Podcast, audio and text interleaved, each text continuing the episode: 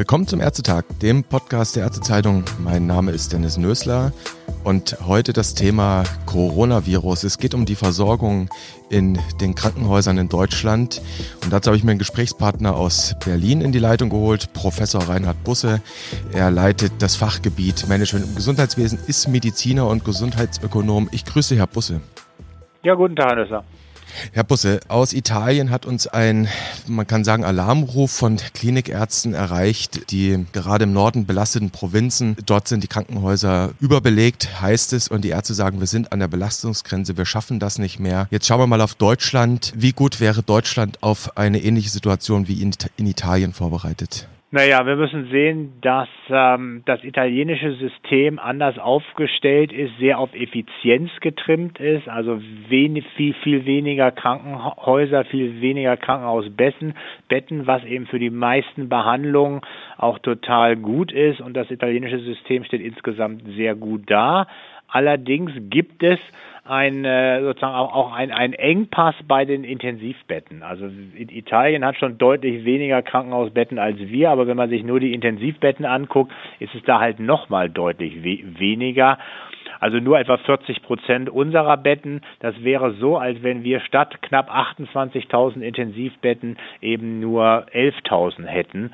Man sieht also, dass wir in Deutschland da doch deutlich größere Reserven haben. Also sprich bei der gleichen bei dem gleichen Ansturm wie jetzt in Italien wären wir deutlich besser gerüstet und auch noch für, für ein paar Patienten mehr. Hm, also die, die Rechnung, ich mache sie mal ganz simpel, wenn wir im Verhältnis ähnlich viele Coronavirus-Patienten stationär versorgen müssten, dann hätten wir immer noch Kapazitäten nach oben. Der Faktor ist so etwa 2,5, wenn ich das richtig ausgerechnet habe. Ja. Mhm.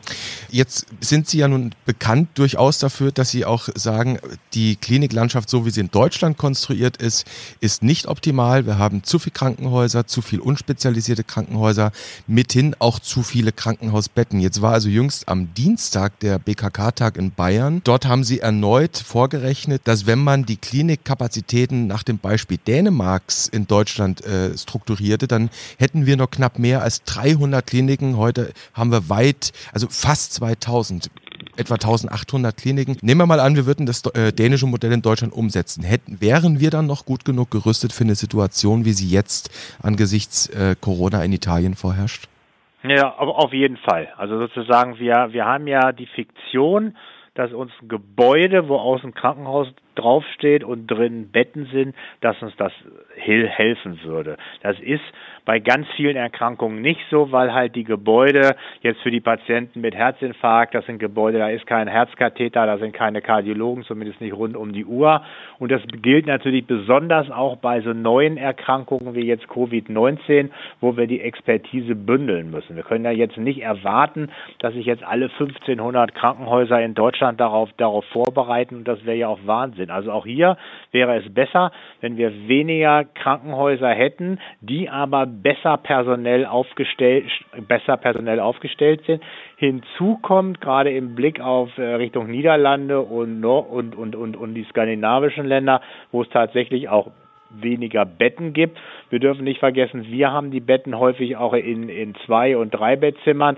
In, in diesen Ländern werden die neuen Krankenhäuser immer nur, immer nur mit, mit Einzelzimmern äh, gebaut. Also auch da ist es so, dass, dass das Bett nicht unbedingt gleich gleich Bett ist, sondern die modernen Krankenhäuser in den Ländern um, um uns herum sind baulich besser geeignet und eben die Expertise ist da gebündelt und die Verfügbarkeit rund um die Uhr da. Also auch im vorliegenden Fall wären wir mit weniger, aber besser ausgestatteten Krankenhäusern besser aufgestellt. Das heißt, die Beispiele Niederlande, skandinavische Länder deuten dahin, die haben jetzt, hätten jetzt theoretisch nicht das bauliche Problem, wenn es um Isolierung von Patienten geht, die haben quasi von der Architektur her eine Isolationsmöglichkeit.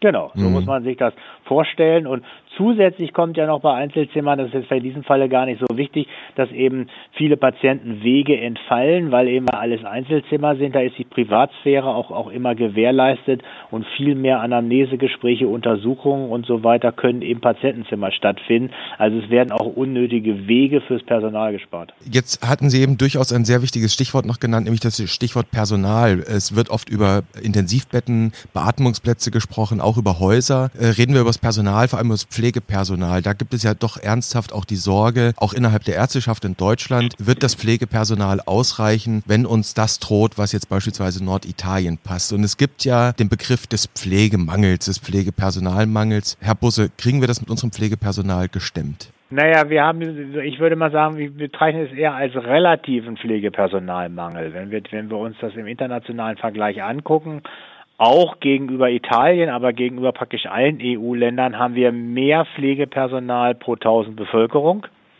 Wenn wir dann aber in ein Krankenhaus reingehen und gucken, wie viel Pflegepersonal ist pro Patient zuständig, dann sind wir fast ganz unten. Und das liegt daran, dass wir eben so viele Patienten im Krankenhaus haben. Wenn wir jetzt, sage ich mal, wenn sich das so weiterentwickelt, wie manche be befürchten und worauf wir uns vorbereiten sollten, wenn jetzt also deutlich mehr Covid-19-Patienten auf stationär kommen, wird es wahrscheinlich auch mal an der Zeit, das, was ich sonst immer sage, dass wir zu viele Patienten im Krankenhaus haben und die unnötigerweise Pflegepersonal binden, was den tatsächlich Kranken fehlt, dass wir das dann auch mal wirklich zu der, zu der Schlussfolgerung kommen, dass eben viele der Patienten, die nicht eigentlich gar nicht stationär behandelt werden werden müssten, dass die, wenn die nicht im Krankenhaus wären und ich hoffe in so einer in so einer Pandemiezeit werden die dann eben auch nicht mehr auch nicht mehr eingewiesen und stationär aufgenommen, dass wir dann ja das Pflegepersonal für die für die Patienten zur Verfügung haben, die die das Pflegepersonal halt wirklich brauchen und sich damit dann auch das das quantitative Verhältnis, also einfach die Zahl des Pflegepersonals pro Patienten doch deutlich verbessern würde. Mhm. Das ist das große Thema äh, Hüft- und Knietap in Deutschland. Da sind wir ja Weltmeister. Ja, aber es sind nicht nur, es sind eben nicht nur Hüft- und Knietaps.